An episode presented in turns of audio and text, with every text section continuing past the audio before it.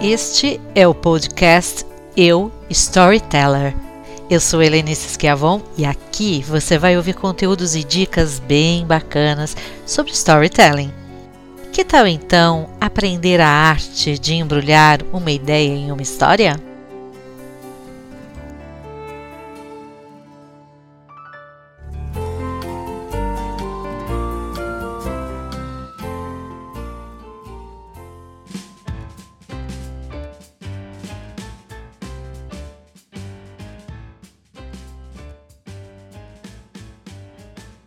Neste podcast, eu vou explicar os itens que constam em cada uma das cinco competências do Enem. Foi isso que a gente combinou. E aproveito para dizer aqui, logo no começo, duas coisas que eu acho que talvez você até já saiba, mas eu vou falar. A primeira é que cada competência vale um número específico de pontos, de tal modo que se você for o cara nessa prova, vai obter mil pontos. A segunda é sim algo que você já sabe, tenho certeza, pois deve ter assistido ao primeiro podcast. As competências do Enem nada mais são do que critérios que são usados pelos examinadores para corrigirem a sua redação, mas também precisam ser usados à medida que você escreve o seu texto. Tipo, conhecer como o inimigo pensa, sabe? E, e sem querer ser dramática. Dito isso, vamos ao que interessa as competências. A competência 1 é aquela que vai avaliar se você tem o domínio da língua escrita.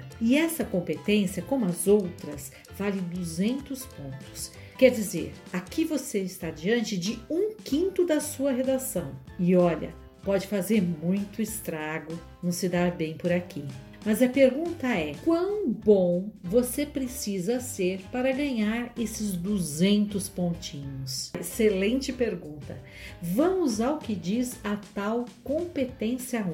Ela diz assim: dominar a língua culta. Olha, não é pouco. Significa que você tem que saber quando uma palavra leva acento ou não, quando ela é escrita com S ou com dois S ou com C cedilha. Você não pode cometer erros nos plurais dos verbos, das palavras dos termos. Precisa saber, por exemplo, a diferença entre escrever a porta com crase ou a porta sem crase. Aliás, você precisa saber o que é crase. Continuando, precisará ter um vocabulário legal, pontuar direito. Resumidamente, é quase que um pitch das aulas de língua portuguesa que você teve durante toda a sua vida e que às vezes foram bem chatas, por sinal, e sem querer desanimar você. Eu estou falando de ortografia, semântica, concordância verbal, nominal, regência. Daria uma boa sequência de podcasts, né?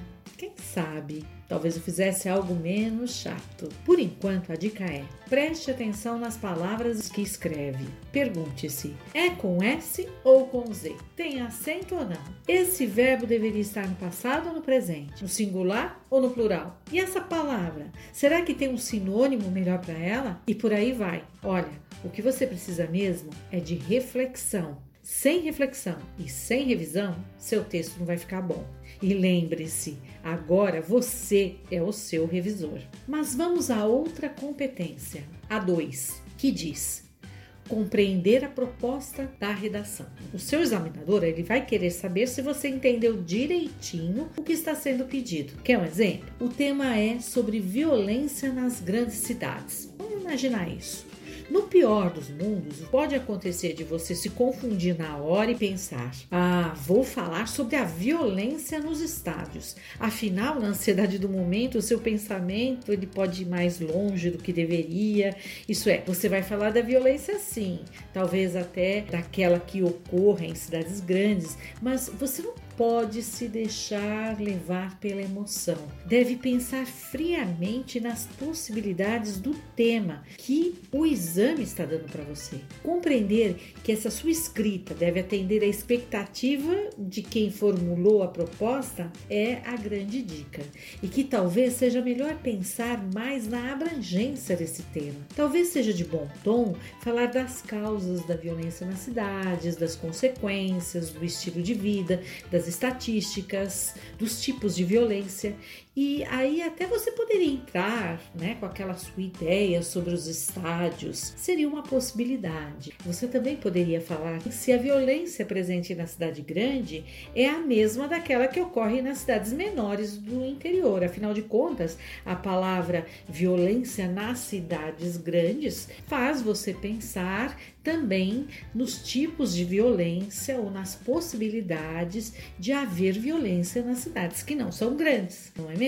Por que isso pode acontecer ou não acontecer? Mas deveria ser algo breve, bem articulado com a ideia central, percebeu? Você não pode perder o tema que foi dado. A dica, portanto, é o seu examinador, ele quer ver se você compreendeu a proposta. Então, mostre a ele que sim, simples assim. Observe, inclusive, as palavras que foram usadas na própria proposta escrita pelos organizadores do exame. E às vezes há até trechos de texto ali que você pode aproveitar usando sinônimos, resumindo, dizendo de outra forma e coloque uma ou outra palavra no seu texto, mas olha, não copie ideias. Isso vai demonstrar que você definitivamente não compreendeu a proposta. Se você gostou, não deixa de curtir e compartilhar esse conteúdo. Ah, e por que não escreve para mim? labrosas@gmail.com.